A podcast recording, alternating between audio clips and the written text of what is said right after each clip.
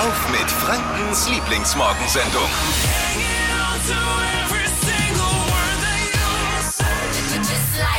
Guten Morgen, schön, dass ihr mit uns aufsteht. Hier ist die Flo Kerschner Show, Hit Radio N1. Marvin und Dippy hier, guten Morgen. Morning. Nach dem langen Pfingstwochenende. Oh, ja. Wahnsinn, oder? Ich glaube, man ist jetzt auf jeden Fall ein bisschen relaxed irgendwie. Ist ja immer wie so ein kleiner Kurzurlaub, ne? Wenn noch so ein Feiertag am Wochenende mit dran klebt, ist schon schön. Absolut. Allerdings kommst du auch in einen komplett anderen Rhythmus rein und wenn du dann jetzt wieder so in deinen Arbeitsrhythmus reinkommst, ist mit Schlafen immer so ein bisschen kritisch, ne? Also das ist dann Das früh ins Bett gehen, am Wochenende dann immer lange Nacht machen, lange Fernsehen gucken und dann gestern Abend um neun ins Bett.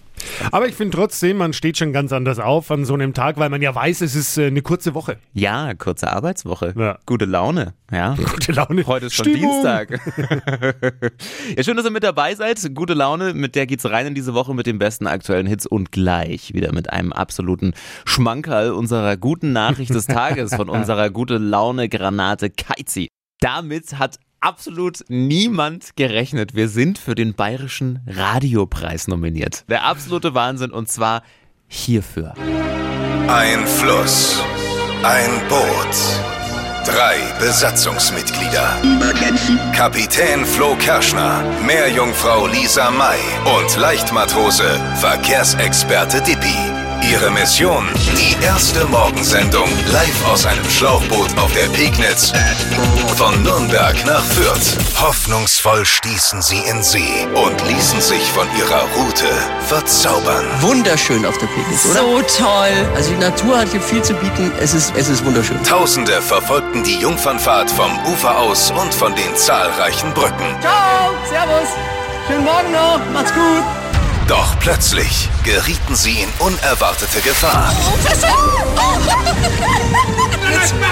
Gelang es ihnen am Ende, ihr Boot im Zielhafen festzumachen? Die Flo Kerschner Show live aus einem Schlauchboot auf der Pegnitz von Nürnberg nach Fürth. Ja, und zwar nominiert für den Bayerischen Radiopreis. Ich bin heute noch froh, äh, dass ich noch da bin. Absolut, das war so unfassbar lustig. Aber noch haben wir den Preis nicht. Deswegen seid ihr gefragt. Beim Publikumspreis könnt ihr nämlich für uns abstimmen. Link zum Voting und nochmal die gesamte Show aus dem Schlauchboot, auch zum Anschauen in Bild und Video, gibt's jetzt für euch auf hitradio n1.de. Wir sagen schon mal vielen lieben Dank für eure Unterstützung und lasst uns den Pokal nach Franken holen, oder? Yay! Emotionen pur. Ganz Fürth war am Wochenende im absoluten Freudentaumel. Am Sonntag. Guten Morgen. Guten Morgen. Am Sonntag ist die Spielvereinigung Kräuter Fürth in die erste Bundesliga aufgestiegen. Jubel und Glücksgefühle auf der einen Seite, Bilder und Videos, die bei euch viele Fragen aufwerfen. Auf der anderen Seite tausende Fußballfans, die teilweise ohne Maske und Abstand feiern und sich gröhlend in den Armen liegen, vor dem Stadion und auch in der Gustavstraße. Bilder, bei denen sich im Netz gerade viele fragen, wie kann das in der Pandemie eigentlich sein? Wie kann es sein, dass, wenn es um Fußball geht, solche Dinge geduldet werden, aber Gastronomen und die Eventbranche monatelang geschlossen bleiben? Darüber wollen wir heute Morgen mal sprechen mit Fürths Oberbürgermeister Thomas Jung. Guten Morgen. Guten Morgen. Herr Jung, uns haben viele Nachrichten auch von Hörern erreicht, die das einfach nicht so ganz verstehen und auch auf Social Media können viele über die Bilder vom Sonntag gerade nur den Kopf schütteln. Erklären Sie uns das doch bitte mal. Wie, wie kann das sein? Also in der Tat, da ist natürlich eine Gemengelage. Wir haben Verordnungen und die gelten natürlich auch bei einem Aufstieg. Das ist die eine Seite. Die andere Seite ist natürlich die Verhältnismäßigkeit und wie äh, vermeide ich noch größeren Schaden. Wir haben ja alle die Bilder zum Beispiel aus Dresden gesehen oder anderen Aufstiegsstätten, wo es dann eskaliert ist, wo Hunderte von Menschen verletzt waren, Polizeieinsätze ohne Ende. Und ich glaube, die Polizei hat ein sehr kluges Konzept entwickelt. Sie ist eingeschritten, wenn es nötig war. Sie hat mit ihren Durchsagen auch wirklich viel Maskenpflicht durchgesetzt. Natürlich nicht in jedem Einzelfall. Ich hätte mir auch gewünscht, dass noch mehr Maske getragen hätten. Ich hätte mir auch noch mehr Abstände gewünscht. Aber die allermeisten haben sich vernünftig an die Vorgaben gehandelt. Es sind verschiedene Nachrichten, die gerade im Netz kursieren. Einer schreibt hier zum Beispiel, ich freue mich für die Mannschaft, aber es war doch auch vorauszusehen, dass so etwas passieren wird, wenn ein Aufstieg kommt. Unverantwortlich. Ich hoffe, dass es noch ein Nachspiel gibt. Wird es noch ein Nachspiel geben und hätte man das nicht vielleicht besser planen können, weil es war ja durchaus absehbar, dass im Falle eines Aufstiegs so etwas passieren kann. Warum wurden da keine Maßnahmen von vornherein getroffen, um sowas zu verhindern? Also man kann im Leben nicht alles verhindern. Natürlich war es vorhersehbar, dann hat die Polizei auch verschiedene Konzepte entwickelt. Natürlich kann man sich wünschen, da darf gar keiner da sein. Aber das ist irrational zu glauben, man kann einfach mal tausend Leute, die sich eben vor Begeisterung nicht aufhalten lassen, dass man die dann einfach zum Beispiel einspannen kann. Das ist, ich hätte es mir auch gewünscht, dass es noch vernünftiger abging. Aber wenn man ehrlich ist, ich sag mal Dresden, die Förderfans waren im Großen und Ganzen vergleichsweise vernünftig. Ich verstehe das Ganze nicht, weil es heißt ja im Umkehrschluss, ähm, wenn ich androhe, weil es gab ja wohl den Austausch auch der, der Fans mit der Polizei im Vorfeld und ich glaube auch Sie als Stadt waren ja da involviert. Das heißt, wenn ich androhe, Krawall zu machen, dann bekomme ich Sonderrechte und darf auch mit drei, fünf oder 800 Mann vors Stadion. Also die Interpretation ist insoweit nicht zutreffend, weil die Polizei sich nicht erpressen lässt in Bayern, weder in Fürth noch sonst wo in Bayern. Die Polizei hat ihre Strategien und ihre Taktiken und die gehen darauf aus, möglichst viel Schaden zu vermeiden. Nochmal, es ist nicht schön, es ist wirklich traurig, wenn Maskenpflicht und Abstandspflicht verletzt wird, aber es gibt eben Dinge, da muss man versuchen, den größten Schaden zu verhindern. Und das ist der Polizei in jedem Fall gelungen. Mhm.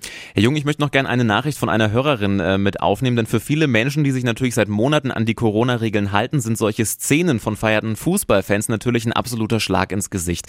Eine Frau hat uns geschrieben, ich habe meine Oma im Altersheim monatelang nicht mehr besuchen können und nicht mehr umarmt. Jetzt sehe ich solche Bilder aus Fürth. Das macht mich einfach nur wütend. Warum verhindert man so etwas nicht und setzt damit jetzt alle erreichten Lockerungen wieder aufs Spiel? Warum darf der Fußball sowas und in anderen Bereichen sagt man nein, das geht nicht? Also wir haben das ja auch bei den anderen Demonstrationen, Querdenkern und so weiter, heißt es auch, naja, wie kann die Polizei solche Demonstrationen zulassen? Das ist ja auch eine Art Demonstration zur Feier, wenn hunderte von Menschen auf die Straße gehen. Weil die Polizei hat natürlich die Möglichkeit, Menschen mit unmittelbarem Zwang in Autos zu verfrachten und in Gefängnisse zu stecken. Würde jeder Richter, jeder Staatsanwalt sofort sagen, unverhältnismäßig freilassen. Und wir können ja keine 5000 Polizisten herholen, um dann 1000 Förder ins Gefängnis zu bringen, weil sie einen Aufstieg feiern. Ja, es passt mir auch nicht, aber irgendwie sollte man auch jetzt daraus wirklich keine Staatsaffäre machen sagt Fürths Oberbürgermeister Thomas Jung zum Geschehen nach dem Aufstieg der Spielvereinigung in die erste Liga am letzten Sonntag. Vielen lieben Dank für Ihre Zeit heute Morgen und natürlich an dieser Stelle auch nochmal herzlichen Glückwunsch zum Aufstieg, Herr Jung. Jawohl, das muss ja Dank auch gesagt werden. Ich kann versichern, in Fürth ist seit gestern alles wieder ruhig und gesittet und vorbildlich. Wir kommen aus dieser Pandemie alle miteinander gut raus. Super. Vielen lieben Dank, Herr Jung. Ihnen noch einen schönen Morgen und äh, eine schöne Woche jetzt dann. Danke, alles Gute. Danke, tschüss. Kurze Arbeitswoche, Pfingstferien. Eigentlich sind das ja schon viele, viele gute Nachrichten, aber wir haben noch mehr davon. Wir haben Good News, nämlich von unserer gute Laune Granate Keizi. Er liefert euch hier jeden Morgen taufrisch die gute Nachricht des Tages, damit wir alle mit einem Lächeln in den Tag starten können. Keizi, guten Morgen. Was gibt's denn heute? Good morning, good morning.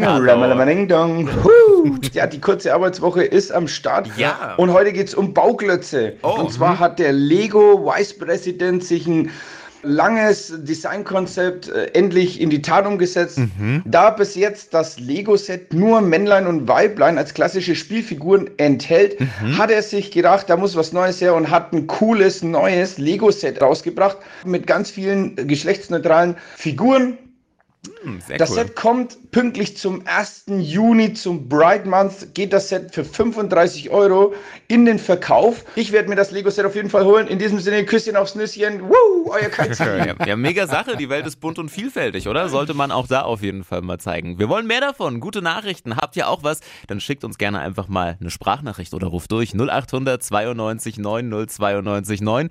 Wir geben es dann gleich weiter an Kaizi. Für die gute Nachricht des Tages kriegt ihr jeden Morgen hier bei uns in der Flo Kerschner Show. Fürth ist am Wochenende in die erste Liga aufgestiegen. Dazu nochmal Glückwunsch von Mhm. uns. Neben den tollen Emotionen hat es aber leider auch so einen faden Beigeschmack gegeben. Finden zumindest viele gerade auf Social Media und auch viele Nachrichten, die uns erreicht haben. Vor dem Rohnhof haben am Ende bis zu 1500 Fans gefeiert und das teilweise ohne Maske und auch ohne Abstand. Bilder, bei denen sich jetzt viele gerade fragen, wie kann das in der Pandemie eigentlich sein?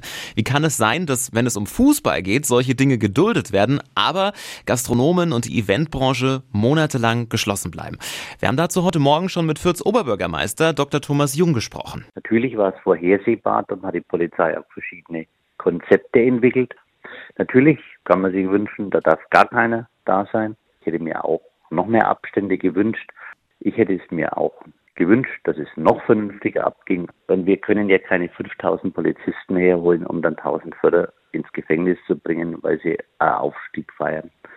Ja, es passt mir auch nicht, aber irgendwie sollte man auch jetzt daraus wirklich keine Staatsaffäre machen. Sagt Fürths Oberbürgermeister Thomas Jung und wir wollen aber natürlich nochmal weiterschauen und auch mal nachfragen, wie kommen solche Bilder eigentlich bei jemandem an, der nach wie vor von der Schließung noch betroffen ist. Christopher Dietz von Werk B Events. Du veranstaltest ganz, ganz viele große Events bei uns in der Region, auch unsere legendäre Hitradio in 1 Super Sommersause. Wie hast du denn diese Bilder vom Wochenende empfunden? Am Ende des Tages war das am Sonntag eine ganz, ganz, ganz spezielle Situation für viele Fürther Fans, für Fürth im Allgemeinen. Und man vergisst immer den Faktor Mensch, der bei all den Maßregelungen und Regeln eigentlich auch noch eine wichtige Rolle spielt. Das soll kein Freifahrtschein sein und natürlich äh, ist es irgendwo schwierig, da ein vernünftiges Maß zu finden. Gutheißen, mit Sicherheit kann man es unterm Strich nicht, aber Verständnis zeigen und irgendwo auch vorsichtig sein mit Doppelmoral, da sollten wir uns schon alle ein bisschen hinterfragen und von daher irgendwo richtig einkategorisieren, weil da fehlt mir schon lange die Verhältnismäßigkeit. Sagt Christopher Dietz von Werk B Events.